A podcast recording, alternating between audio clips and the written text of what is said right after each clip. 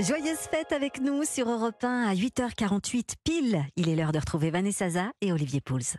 Euh, bonjour Vanessa. Bonjour Lionel, bonjour tout le monde. Bonjour Olivier Pouls. Bonjour tout le monde. Alors comme vous le faites euh, tous les week-ends hein, dans, dans, la matinale, vous allez nous embarquer tout au long de cette semaine dans vos balades culturelles et gourmandes. Olivier, euh, avec vous, ce sera un plat traditionnel un peu oublié. Hein. Oui, c'est ce qu'on va faire tout au long de la semaine. On va euh, se remémorer quelques plats qui ont un peu disparu de la circulation. Puis je vous donnerai évidemment une recette si vous avez envie de les faire. Et aujourd'hui, on va parler des fameuses quenelles de brochet, ah. sauce Nantua. Voilà, tout un programme. Vous allez me réconcilier avec la quenelle, je pense. vous, Vanessa, euh, vous poussez euh, chaque jour les portes de grands sites du patrimoine qui se sont mis sur leur 31 en cette période de fête. Euh, direction ce matin la, Dordogne, c'est bien ça, le, château des Milandes. Alors le château des Milandes qui est situé à Castelnau-la-Chapelle. Alors c'est un, château du 15e, 16e siècle qui surplombe le fleuve la Dordogne. On est en pleine nature, on est au milieu des bois, Milande, d'où le nom du château. Et vous êtes chez Joséphine Becker dans sa maison. Ne me demandez pas si j'aime la grâce. Alors si je dis maison, euh, les amis, c'est important parce qu'elle a été euh, centrale dans sa vie. Euh, c'est avant tout une maison de cœur. quand elle découvre les Milan pour la première fois, elle a un coup de foudre. Elle va attendre quand même dix ans et la fin de la guerre pour l'acheter.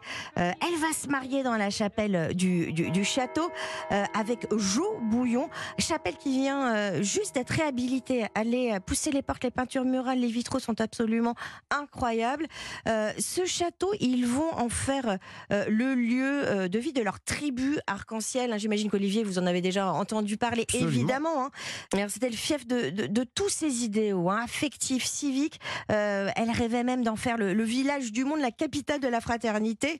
Bon, elle, n'a pas réussi, mais en tout cas, elle avait euh, réussi à créer une famille multiraciale, unie. Il y avait, il y avait vraiment quelque chose de, particulier. Et vous vous en doutez, euh, elle était attachée à Noël.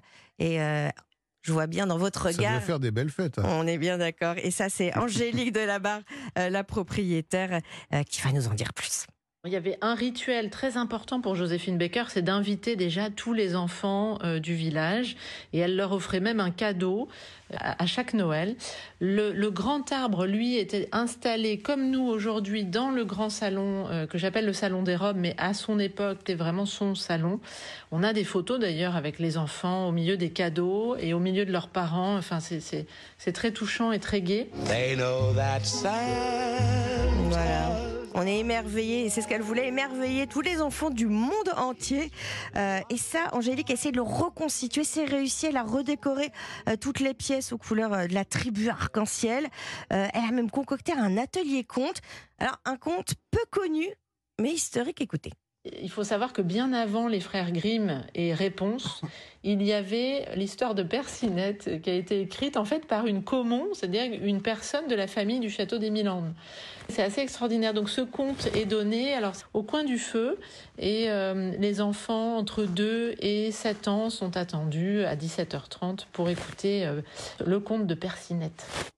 Mais nous aussi, on aurait bien. Euh, Olivier aussi, je vois bien au, coin du feu. Vous pouvez nous le raconter ah, bah, ah bah non il faut y aller. Ah. Bah non, évidemment, sinon ça n'a bah aucun intérêt. Plus simple. Bon, je vois que vous êtes des grands enfants quand même, hein. donc euh, j'ai d'autres choses pour vous, euh, d'autres émerveillements. Alors, il y a un atelier fauconnerie. Les enfants, eux aussi, euh, auront un, faucon sur le point.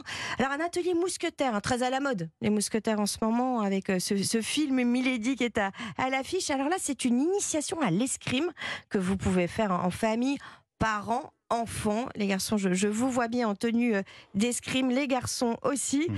Euh, voilà, puis une nouvelle animation pour l'hiver euh, qui débute en fin de semaine. C'est un escape game. Il faut retrouver Joséphine Becker qui a disparu au début de la guerre en 1939. Donc énigme, code, cadenas. Alors ça, ça va vous plaire. Ça dure une heure et ça se déroule dans la tour carrée du château qui vient elle aussi d'être restaurée. Bon, alors tout ça c'est bien beau, Vanessa, mais est-ce qu'on peut découvrir quand même aussi un peu de, sa vie d'artiste à, Joséphine Baker euh, et les paillettes hein, qui ah, oui, oui, je vois que le côté paillettes vous plaît, euh, Lionel.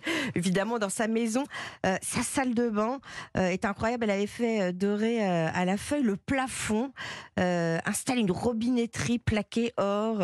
les fenêtres sont en pâte de verre de, de Murano. vous allez même pouvoir quelque part danser sur sa revue Nègre vous allez voir sa, sa ceinture de banane, évidemment, qui était exposée, mais aussi toutes les robes de ses concerts, de l'Olympia, de, de, de, de Bobino. Voilà. Ce que j'en dis, on vous l'a déjà dit. Et c'est Paris qui fait la parisienne.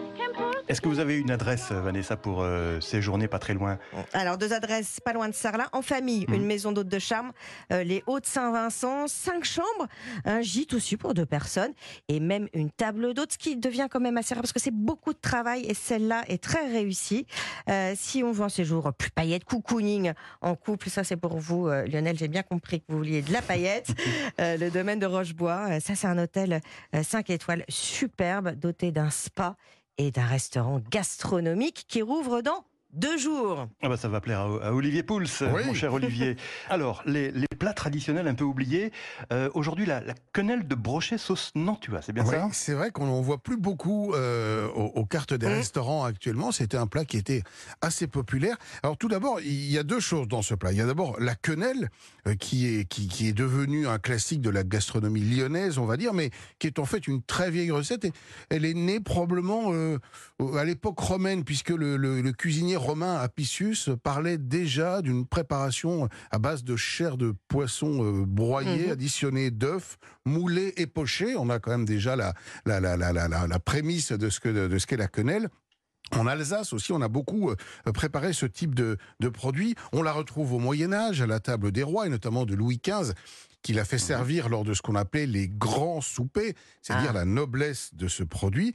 Et puis, dans Ouais. sa version euh, plus lyonnaise, elle aurait été inventée en 1830 par, euh, euh, selon Félix Benoît, qui est un historien de la cuisine lyonnaise, par un pâtissier, et non pas un... Ah, un un- pâtissier Oui, un pâtissier, Ouais. non, non pas un boucher ou un Tiens. poissonnier. Ah, euh, voilà. Mhm. Euh, C'était un pâtissier parce qu'en fait, il a eu l'idée de mélanger de la chair de poisson qu'on trouvait assez facilement à l'époque, euh, notamment dans, dans, dans les cours d'eau avoisinants, avec de la pâte à choux. De la pâte de à la choux. pâte à choux. Et oui, c'est ce Vous qui donne étonnez ce côté ensuite assez, assez gonflé, généreux. Et puis, bien évidemment, euh, bon, ben, il y a les, les grands chefs euh, euh, qui ont été les, les, les maires Brasier, euh, Brégousse ou Paul Bocuse qui se sont attribués cette, cette quenelle. Quant à la sauce Nantua, ben, elle, trouve ses origines dans la présence d'écrevisses, parce que c'est- la sauce Bah oui. Nantua est faite évidemment avec des écrevisses. Euh, Mhm. Nantua, c'est la, la, la capitale euh, du Haut-Bugey, et dans les lacs euh, qui entourent le Haut-Bugey, eh bien, on trouvait énormément d'écrevisses à l'époque, des écrevisses à pattes blanches qui ont pratiquement Oui. disparu aujourd'hui au profit de ce qu'on appelle l'écrevisse américaine qui Quelle, était ouais. introduite Mm. plus tard. Elle a mangé toutes les pauvres écrevisses à, passe- à pattes blanches. Elle est meilleure, l'écrevisse à pattes blanches, mais à pattes blanches, mais on n'en trouve Mhm. plus beaucoup. Alors pourquoi cette recette a-t-elle disparu? Ben Parce qu'elle est quand même un peu un peu riche et peut-être plus aujourd'hui considérée comme suffisamment gastronomique. Les bouchons lyonnais dans la région Lyon les servent encore, mais ailleurs c'est difficile. Et si vous avez envie d'en manger, j'ai une petite recette pour vous. Ah bah oui, on vous écoute, oui, forcément. Alors, les quenelles, les quenelles de brochet, on peut les acheter euh, toutes faites, c'est un peu compliqué à faire. Il y a aujourd'hui de, de très bonnes marques euh, euh, qui les proposent euh, chez, alors, que ce soit dans certains réseaux de grande distribution, mais chez votre traiteur, chez votre poissonnier également, qui peut, qui Mhm. peut vous en fournir. Alors, il faut faire la sauce Nantua. Bon, les écrevisses, je vous l'ai dit, c'est un peu compliqué, surtout les écrevisses à Bah oui. blanche. Donc, on va Bah remplacer par du homard ou de la langoustine. On va faire une Mhm. bisque avec euh, ce, ce homard et cette langoustine. Donc, euh, des carcasses qu'on a récupérées, qu'on a, qu'on a, qu'on a fait revenir. On a rajouté euh, de l'eau en un premier temps, euh, quelques, quelques légumes. On a bien laissé réduire ça. On crème, euh, on, on rectifie l'assaisonnement. On peut rajouter un tout petit peu de, de tomate dedans pour donner la couleur. Ah, bonne idée. Et puis c'est cette bisque qui va nous servir de base pour faire la sauce. On élabore un petit roux, vous savez, c'est euh, 40 grammes de farine, 40 grammes de beurre, un Mhm. peu de lait dedans, 40-50 centilitres de lait. On verse Mhm. notre bisque, ça va l'épaissir. On rajoute un petit trait de cognac. Un peu de crème liquide parce qu'on est dans la gourmandise, la générosité, crème. Olivier. Ah ben, hein. alors on est crème et beurre Ah bah entre oui, Noël et forcément. Nouvel An, on peut pas faire autrement. Et puis c'est- Mhm. cette sauce, on va napper les quenelles dans un grand plat à gratin. On les nappe généreusement et on les oublie dans le four pendant 20 minutes à 180 degrés. Et pendant ce temps, eh bien les, les quenelles vont absorber la sauce. Il y a de la vont- production sur notre chronique. elles vont, oui, moi aussi j'ai des sons. hein. elles vont gonfler, elles vont acquérir toutes les saveurs de cette sauce Nantua. Puis il n'y a plus qu'à servir bien chaud. C'est facile à faire et c'est délicieux. Et il n'y a pas d'accompagnement avec des quenelles? Honnêtement, vous pouvez faire un peu de riz si ça vous, si vous voulez en faire un plat principal. Mais Mhm. bon, c'est quand même déjà un plat assez complet. hein. Il y a de l'œuf, euh, Ça se suffit il y, a du, elle-même. il y a du poisson dedans, il y a du brochet, de la chair de brochet. Vous avez la On sauce. sera raisonnable. On Si- sera voilà. raisonnable. Alors, si vous- je, je- reconnais là votre côté gourmand, mais vous pouvez vous faire plaisir aussi. On se refait pas. hein. Merci Olivier Pouls. Merci Vanessa Zah. À À demain. demain. À demain.